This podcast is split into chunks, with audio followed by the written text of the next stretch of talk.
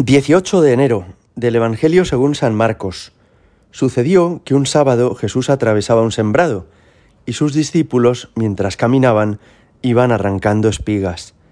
Los fariseos le preguntan, Mira, ¿por qué hacen en sábado lo que no está permitido? Él les responde, ¿no habéis leído nunca lo que hizo David cuando él y sus hombres se vieron faltos y con hambre? ¿Cómo entró en la casa de Dios en tiempo del sumo sacerdote Abiatar? Comió de los panes de la proposición que sólo está permitido comer a los sacerdotes, y se los dio también a quienes estaban con él? Y les decía, el sábado se hizo para el hombre, y no el hombre para el sábado. Así que el Hijo del Hombre es Señor también del sábado. Palabra del Señor. En el Evangelio de hoy, como en los días anteriores, los fariseos pretenden sorprender a Jesús, criticar y juzgar a Jesús, porque les parece que no es un hombre verdaderamente religioso. Pero claro que lo es. Es más, Jesucristo, que es Dios mismo, nos enseña en qué consiste la religión verdadera. Es bueno que todas las sociedades humanas tengan sus normas, sus reglas, que se organicen con determinadas prescripciones y prohibiciones, y así, así lo hacía el pueblo de Israel. Dios les había sugerido que un día a la semana, como Dios mismo había descansado tras haber hecho la creación, los israelitas también descansaran. Y ese día, el sábado, el sabbat, era un día especialmente consagrado a Dios, para la oración, para el descanso. Pero los judíos terminan convirtiendo esta institución del sábado en algo tan sagrado que se convierten en implacables con quien se lo salta por cualquier motivo. Por ejemplo, en esta ocasión, con Jesús y con los discípulos, que andan cogiendo espigas de trigo porque tienen hambre. Jesús nos ayuda a entender que las normas y las leyes tienen valor y tienen importancia, pero un valor instrumental. son una herramienta, son un medio y no el fin en sí mismo.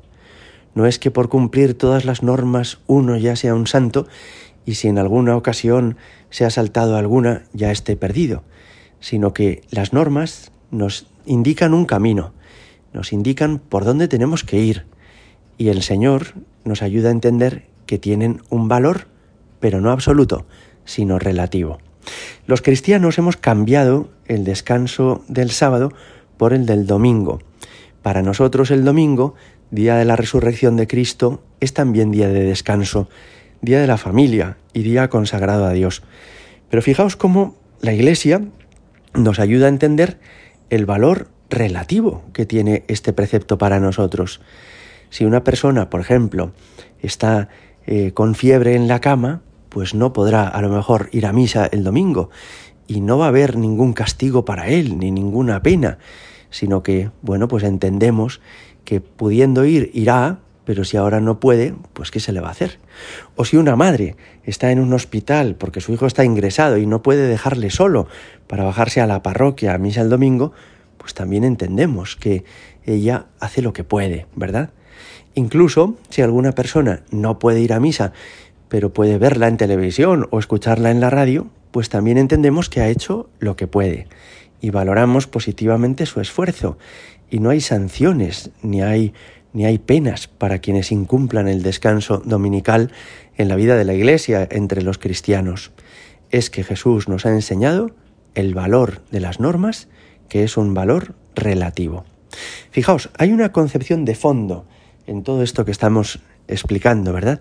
Había un pensador estoico, Marco Aurelio, que entendía que era pagano, que el mundo es un cosmos ordenado en el cual el hombre es una criatura más, como una partícula en un inmenso universo.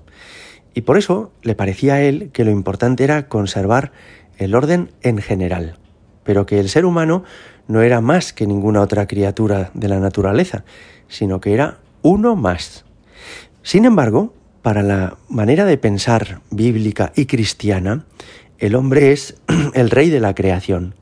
Dios fue haciendo los bosques, los peces, los reptiles, los mamíferos y al final de todo el hombre, porque el hombre tiene más importancia que todo lo demás, y al hombre se le confía el resto de la creación. Por eso, de Jesús y de la fe de la Sagrada Escritura hemos aprendido que el hombre es para quien se ha hecho todo y que todas las cosas que Dios ha creado a nuestro alrededor las ha hecho para nosotros. No somos nosotros para el mundo y para la naturaleza, sino que es la naturaleza y el mundo para nosotros.